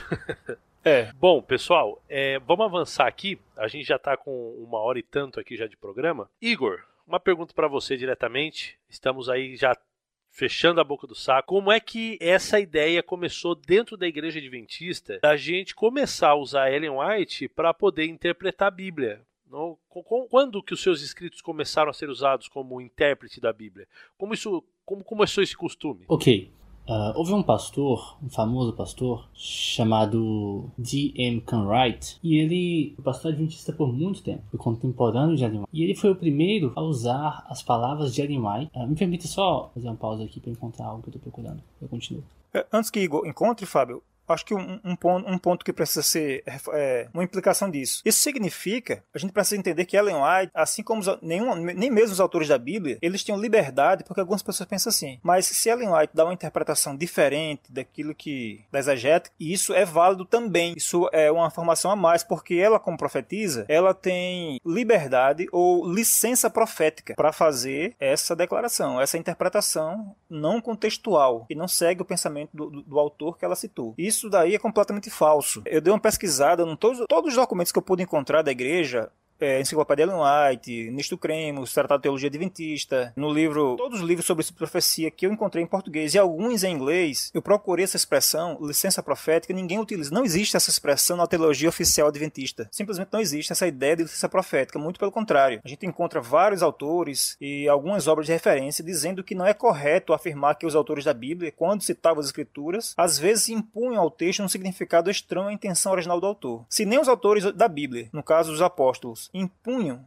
um significado estranho à intenção original dos autores do Antigo Testamento, muito menos um escritor não canônico, como é o caso de Ellen White, teria essa autoridade ou esse direito. Na verdade, é o oposto. O profeta tem ainda mais responsabilidade de ser fiel ao original do que nós, porque ele é inspirado por Deus. Ele escreveu alguma coisa, citar uma passagem bíblica, ou aludir a alguma passagem bíblica, dar uma interpretação, fazendo as pessoas acharem que é aquilo que o original diz, sem de fato ser, na verdade, isso depõe contra a sua integridade, contra a veracidade daquilo que você está dizendo. Quando a gente cita algo, cita alguém, a gente tem que ser fiel ao que, que aquele alguém deve dizer. Quanto mais essa pessoa for fiel a Deus, mais ela vai refletir o pensamento original do autor. Então ninguém tem esse direito. Mesmo os autores da Bíblia, mesmo o, os autores do Novo Testamento, quando citavam o Antigo Testamento, que aparentemente em algumas ocasiões parece estar fora de contexto, já tem estudos e mais estudos atuais aí mostrando como aquilo ali realmente tem explicação contextual. Estava de acordo com a teologia dos autores citados. Bom, D.M. Wright, ele em 1886 escrevia na Review and Frequentemente, sabe? Naquele ano, os leitores daquela revista, né, que era a principal publicação, o principal periódico adventista naquele período, eles, os leitores começaram a notar uma, uma mudança bem peculiar nos, nos escritos dele, nos artigos dele de Wright. Ao contrário dos outros, Wright começou a citar Ellen White com frequência para apoiar questões de conduta, questões de prática, dando a entender que seus escritos eram iguais à Bíblia. Só que só, logo depois, depois de um certo tempo, algumas décadas depois, ele se afastou da igreja e acusou os adventistas de fazer exatamente aquilo que ele fazia, que era de usar a Ellen White para determinar o significado da Bíblia. E ele, inclusive, diz em algumas de suas críticas que a Bíblia e a Bíblia somente não é o credo dos adventistas, dos adventistas. É a Bíblia e algo mais. É a Bíblia e os escritos de White. Porém, quando a gente avalia essa história do uso de White na interpretação da Bíblia, a gente vai ver de fato que foi Conrad quem começou com isso. Né? Isso pode ser verificado em diversos, diversas publicações, é, inclusive a do Dennis Kaiser, um texto curto, mas muito, muito bom, disponível a respeito disso, né? Tá em inglês, mas se chama O Papel de White na, de White na Interpretação Bíblica, um exame das percepções dos primeiros adventistas do sétimo dia, esse é o título do artigo, sendo em inglês, né? E lá a gente conta um resumo dessa história. Né? Primeiro houve um momento em que jamais Ellen White era usada como intérprete da Bíblia, né, como determinante daquilo que o texto quer dizer. E esse primeiro período aí de 1840 até 1885 aproximadamente, esse primeiro período considerado como de desenvolvimento né, das doutrinas adventistas. E ali, durante esse período todo, não há nenhum evento, nenhuma ocorrência de alguém usando Ellen White para determinar o significado do texto bíblico.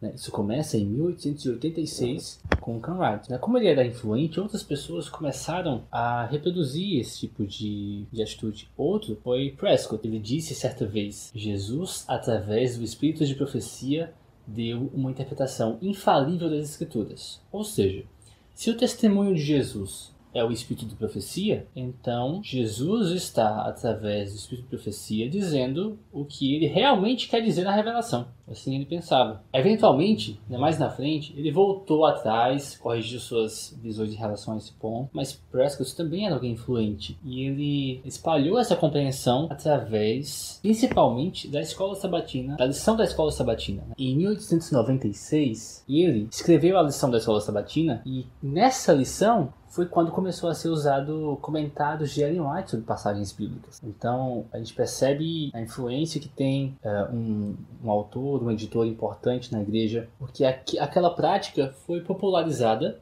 né, a partir dele.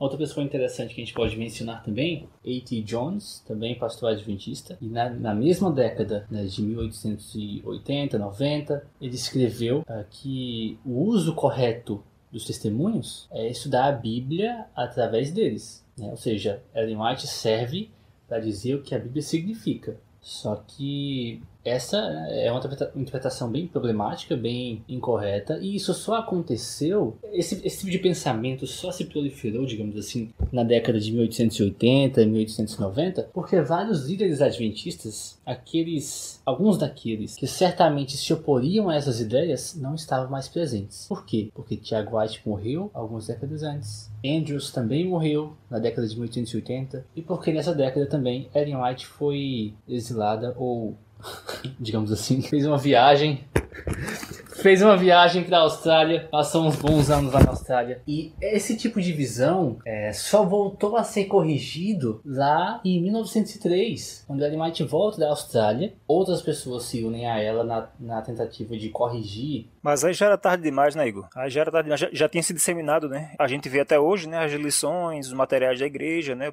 as pessoas citando Ellen White para comprovar pontos de doutrina, coisa que não acontecia entre os pioneiros até Ken Wright introduzir isso na igreja, né? E curiosamente, Ken Wright, né, e E.T. Jones apostataram, né? E assim também, eu vou, eu vou, ser sincero, às vezes a gente quando dá, tô falando no geral, né? Às vezes quando a gente dá estudo bíblico, quando a gente fala sobre o dom de profecia, tal, etc, a gente não é realmente claro na função né, que Ellen White tem como profeta. Né? A, gente, a, a gente deixa que as pessoas é, pensem o que elas quiserem. Então elas acabam imputando significados para o dom, o dom e o ministério de Ellen White que não são aqueles que a Bíblia apresenta, nem ela mesma apresenta também esse, em seus escritos. Então é, é uma, toda uma educação, que uma reeducação, na verdade, né, que a gente tem que fazer com a a igreja com os próprios adventistas para depois também poder mostrar para os não adventistas, né, que a gente não coloca Ellen White em pé de igualdade com a Bíblia. Bom, gostaria de fazer um pequeno mechan. Na verdade, não, não é um mechan porque ninguém vai ter lucro com isso. Mas eu queria só dizer que esse artigo do Dennis Kaiser, que é sobre o papel de Ellen White na interpretação bíblica, esse artigo está disponível na internet em inglês. Você vai achar no site do Instituto de Pesquisas Bíblicas.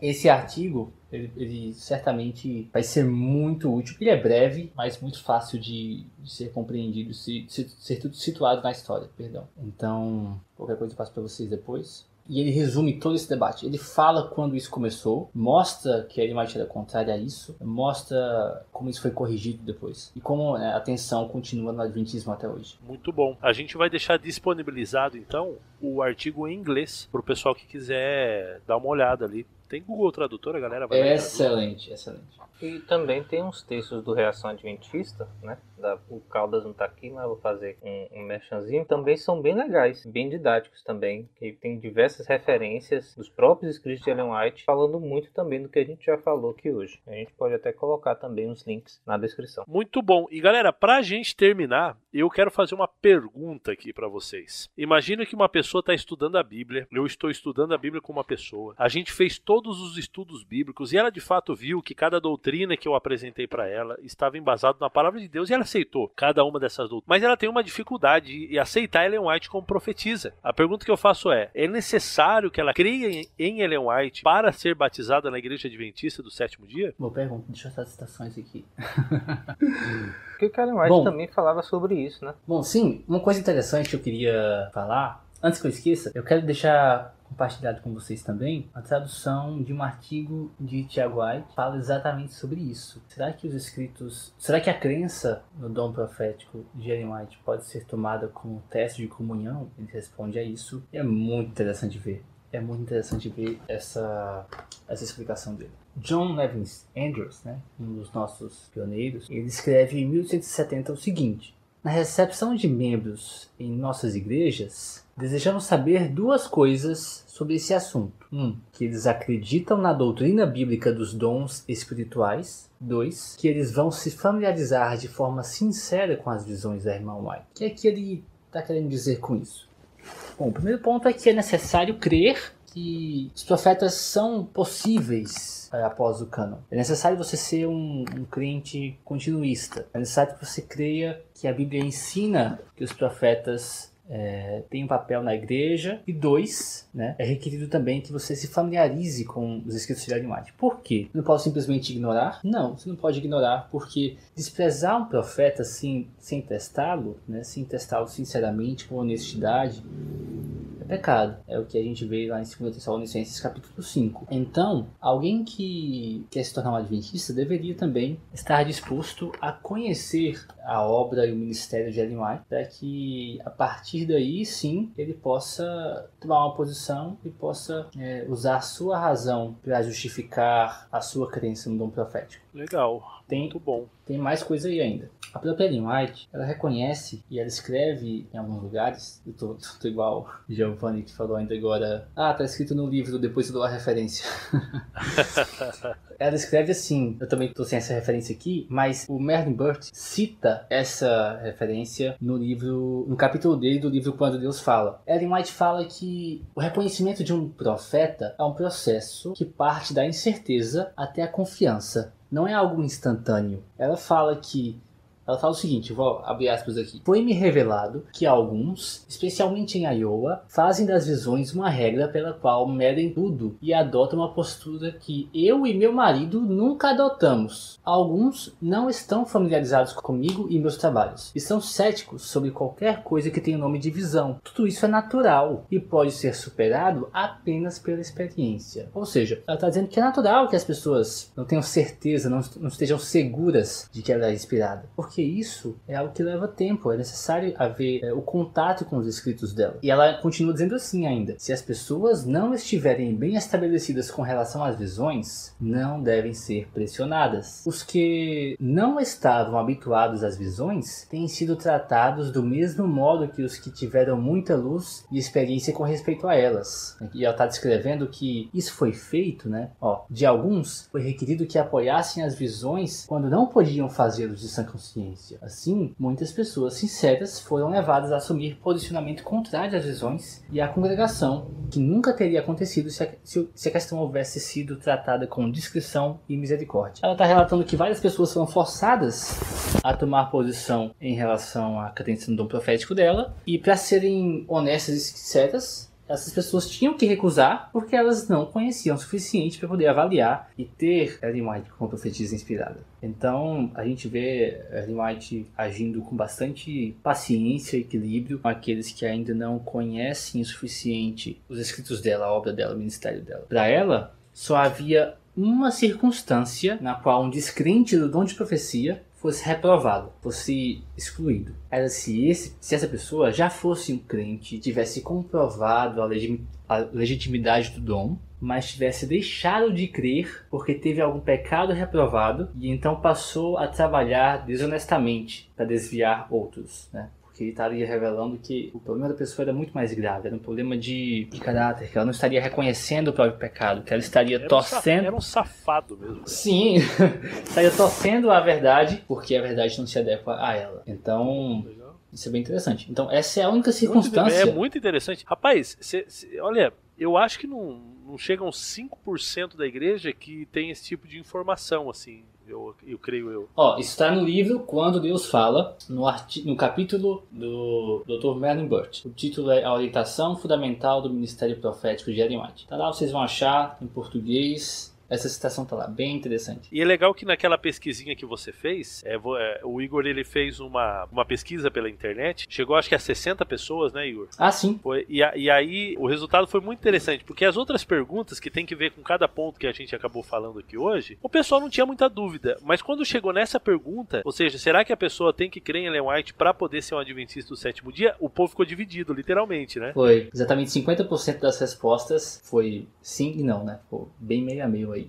Muito interessante isso. Ô, ô, Fábio, queria só dizer mais uma, mais uma citação né, sobre esse- respeito. É, George Butler, isso já numa- num, ponto assim bem avançado, né, 1883, ele escreveu na, no anexo da Review the Herald o seguinte: Muitos dentre nós não acreditam nas visões. É uma referência aos escritos de Ellen White. Aí ele continua: Estão em nossas igrejas e não foram desassociados. Então ele, ó, ele fala assim que além das pessoas não crerem nas visões, permanecem, ele diz que são muitos. E outra coisa, ele sabia que existiam, ele, sabia, ele tinha conhecimento dessas pessoas, não é simplesmente pessoas que não criam e ficavam para si, assim. Eles sabiam de, de outras pessoas que já tinham, não sei se foi feita uma pesquisa, não, eu não tenho o contexto disso aqui, mas ele sabia de muitas pessoas, e naquele tempo a igreja adventista não tinha 20 milhões de membros como tem hoje, sabia de muitas pessoas que não criam as visões e permaneciam na igreja como um membro normal, não eram desassociados. E isso foi 40 anos depois das primeiras visões de Ellen.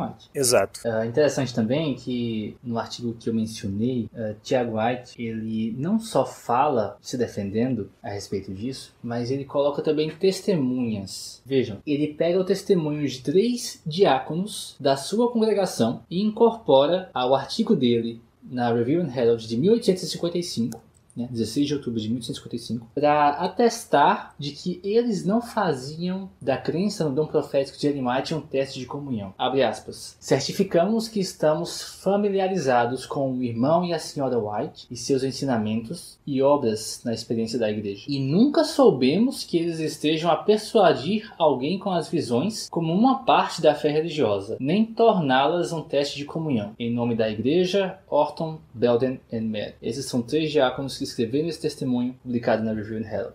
Nesse mesmo artigo, uh, Tiago White, na verdade no começo desse artigo, Tiago White diz o seguinte: há uma classe de pessoas que estão determinadas a fazer com que a Review e seus dirigentes tornem as visões da Sra. White um teste de doutrina e comunhão cristã. O que a Review tem a ver com as opiniões da Sra. White? As ideias publicadas em nossas colunas são todas retiradas das escrituras sagradas. Nenhum escritor da Review jamais se referiu a elas, as opiniões de Sra. White, como autoridade em nenhum ponto. Seu lema tem sido a Bíblia e somente a Bíblia a única regra de fé e dever. Então, por que esses homens deveriam acusar a Review de apoiar os pontos de vista da Sra. White? Esse é o próprio Tiago White. No mesmo artigo, pode procurar Review and Herald, 16 de outubro de 1855. Nesse dia ele dormiu no sofá. Essa acusação aí, que essa acusação que você faz referência, poderia ser feita hoje com justiça, né? É bom a gente é, ser bem claro nesse ponto. Sim. Hoje, aliás, depois, né, da morte dos pioneiros, né, depois ali quando começou com o Ken Wright e pra frente foi piorando, as pessoas fazem isso, né? Citam, fazem artigos às vezes com metade da- da- das citações sendo de Ellen White. Mas no tempo de, de, de Tiago White, de José Bates e Andrews, isso não existia. Era completamente infundada qualquer acusação nesse sentido. Beleza, pessoal. Eu acho que a gente tem que terminar esse programa, então. Cada um fazendo a sua reflexão final, e eu gostaria de fazer a minha. Infelizmente, quando a gente trata de um ponto, talvez diferente daquele ponto de vista que a gente sempre acreditou, existe aquele primeiro impacto, né? Poxa vida, mas eu sempre imaginei que era assim que a gente acreditava. E agora eu tô vendo que não, e talvez a mente de alguns adventistas está explodindo aqui. É, algumas considerações que eu gostaria de fazer é a seguinte: primeira coisa, tudo que nós falamos está de acordo com a doutrina da nossa igreja, é assim que nós cremos. Eu lembro num livro que eu li do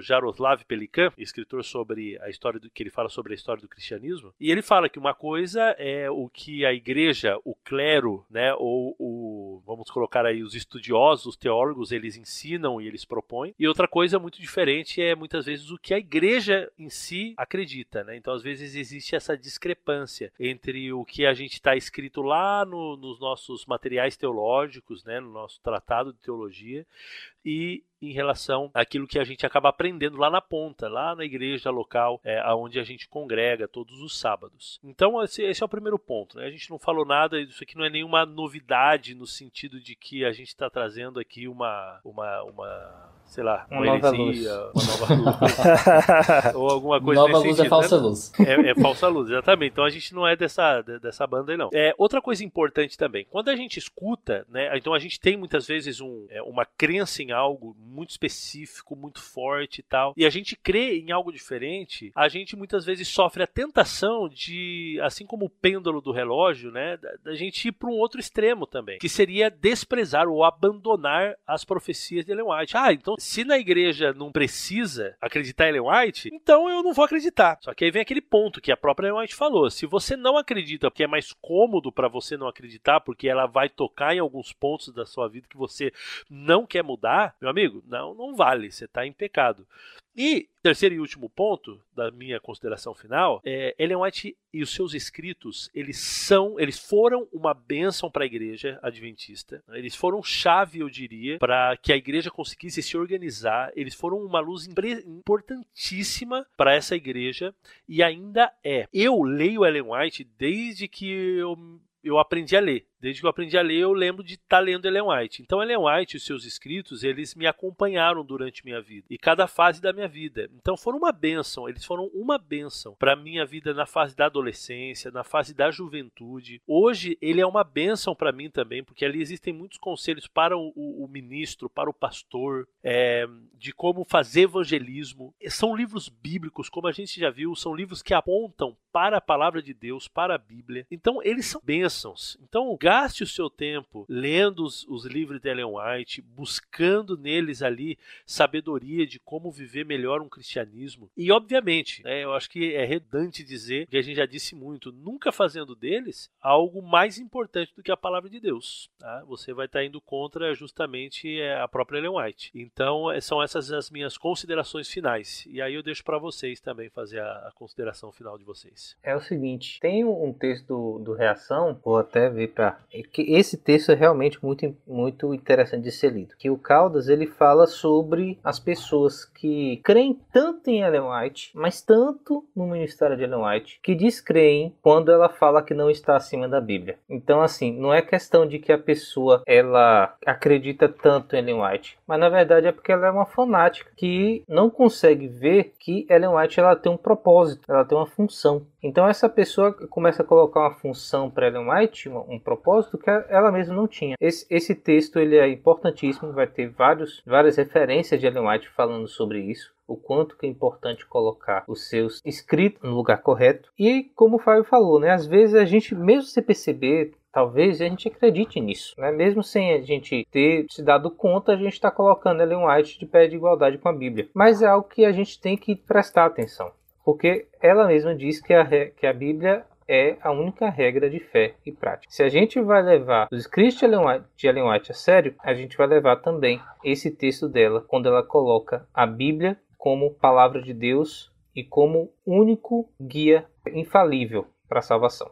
Assim como Fábio, eu também li Ellen White desde criança. Na minha adolescência, quando eu comecei a ter contato com que ela fala a respeito de si mesma e da sua relação com a Bíblia, que a Bíblia é a única regra de fé e prática, que, enfim, que é a luz menor. Eu pensava assim, nossa, que pessoa humilde, que pessoa modesta. Ela tá falando isso aí Mas a gente realmente precisa tratar ela como regra de fé. Ela tá só sendo humilde aqui. Na realidade, se isso fosse o caso, isso seria falsa modéstia, né? Falsa modéstia é uma mentira, é um pecado. Hoje eu entendo que ela não estava só sendo humilde, mas muito mais que isso, ela estava sendo verdadeira. A gente pode escolher, né, depois de se aprofundar melhor nessas questões e ter maturidade para poder decidir, a gente pode escolher se a gente vai ficar ao lado daqueles que se unem a Ellen White, que aceitam o apelo de Ellen White e se apegam firmemente à palavra de Deus, ou daqueles que contrariam Ellen White e a colocam no lugar que ela passou a vida inteira lutando para não ser colocada, porque isso não seria uma bênção para a igreja. Então, é interessante a gente perceber né, quem é quem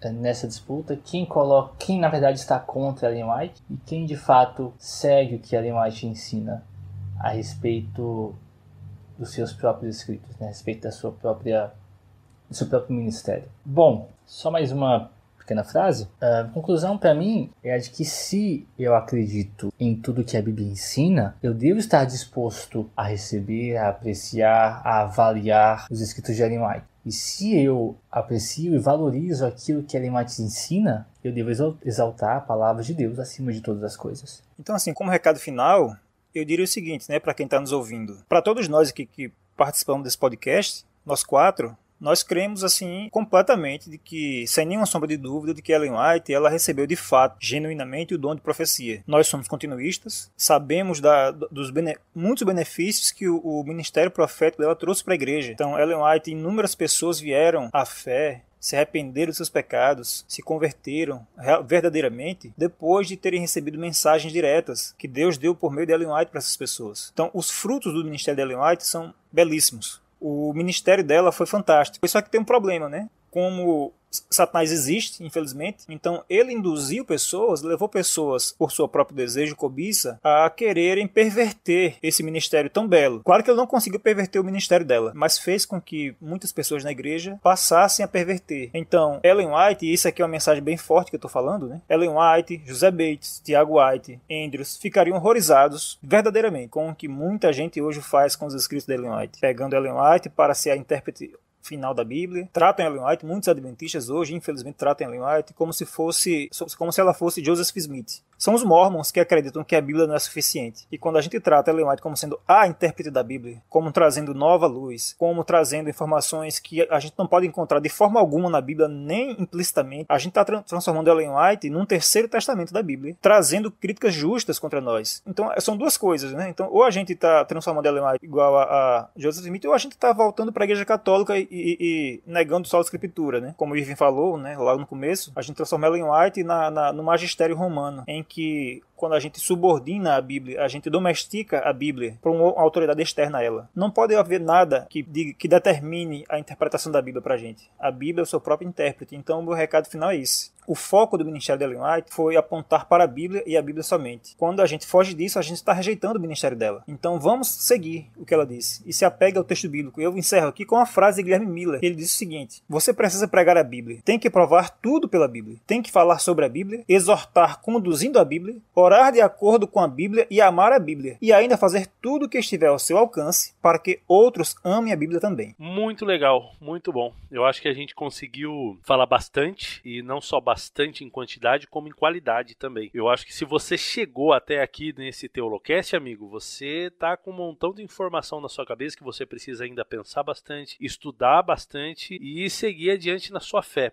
Que Deus possa te abençoar muito e que se esse Teolocast fez bem para você, compartilha ele aí nas suas redes sociais, no Facebook, no Instagram, no Twitter, para que os seus amigos também possam é, é, conhecer esse tipo de material e, como o Irving falou no começo, não só aquele seu amigo adventista, senão também aquele seu amigo que não é adventista e que tem uma visão talvez errada em relação ao que a igreja adventista pensa sobre Ellen White, sobre quem é Ellen White, seus escritos, etc. Muito bem. Pessoal, muito obrigado obrigado. Ô Igor, muito obrigado a sua participação, você aí que veio pela primeira vez. Eu espero que seja essa a primeira de muitas vezes, onde você virá para cá compartilhar o seu conhecimento com a gente. Obrigadão de coração, viu? Eu agradeço vocês pelo convite e foi um prazer estar aqui com vocês. Show de bola. E o Giovanni, que já é da casa aí, já sabe que vai voltar mais pra frente. Valeu uma vez mais, obrigado pelo seu tempo, pelo conhecimento aí que você compartilhou com a gente, Giovanni. Valeu, Fábio. E o Irving, o meu co-hoster acá, tá comigo sempre. Valeu uma vez mais, amigo. E vamos lá, vamos lá que tem muito mais coisa boa pra- pela frente. Vamos lá. Galera, não se esqueça, tem o Teolocast Alpha também. É o nosso estudo bíblico para não adventistas, mas também quem é adventista vai se beneficiar muito também. E indiquem para os seus amigos. Vamos fazer com que essa palavra de Deus, que tanto foi exaltada por White, chegue aos corações de todas as pessoas na face da terra.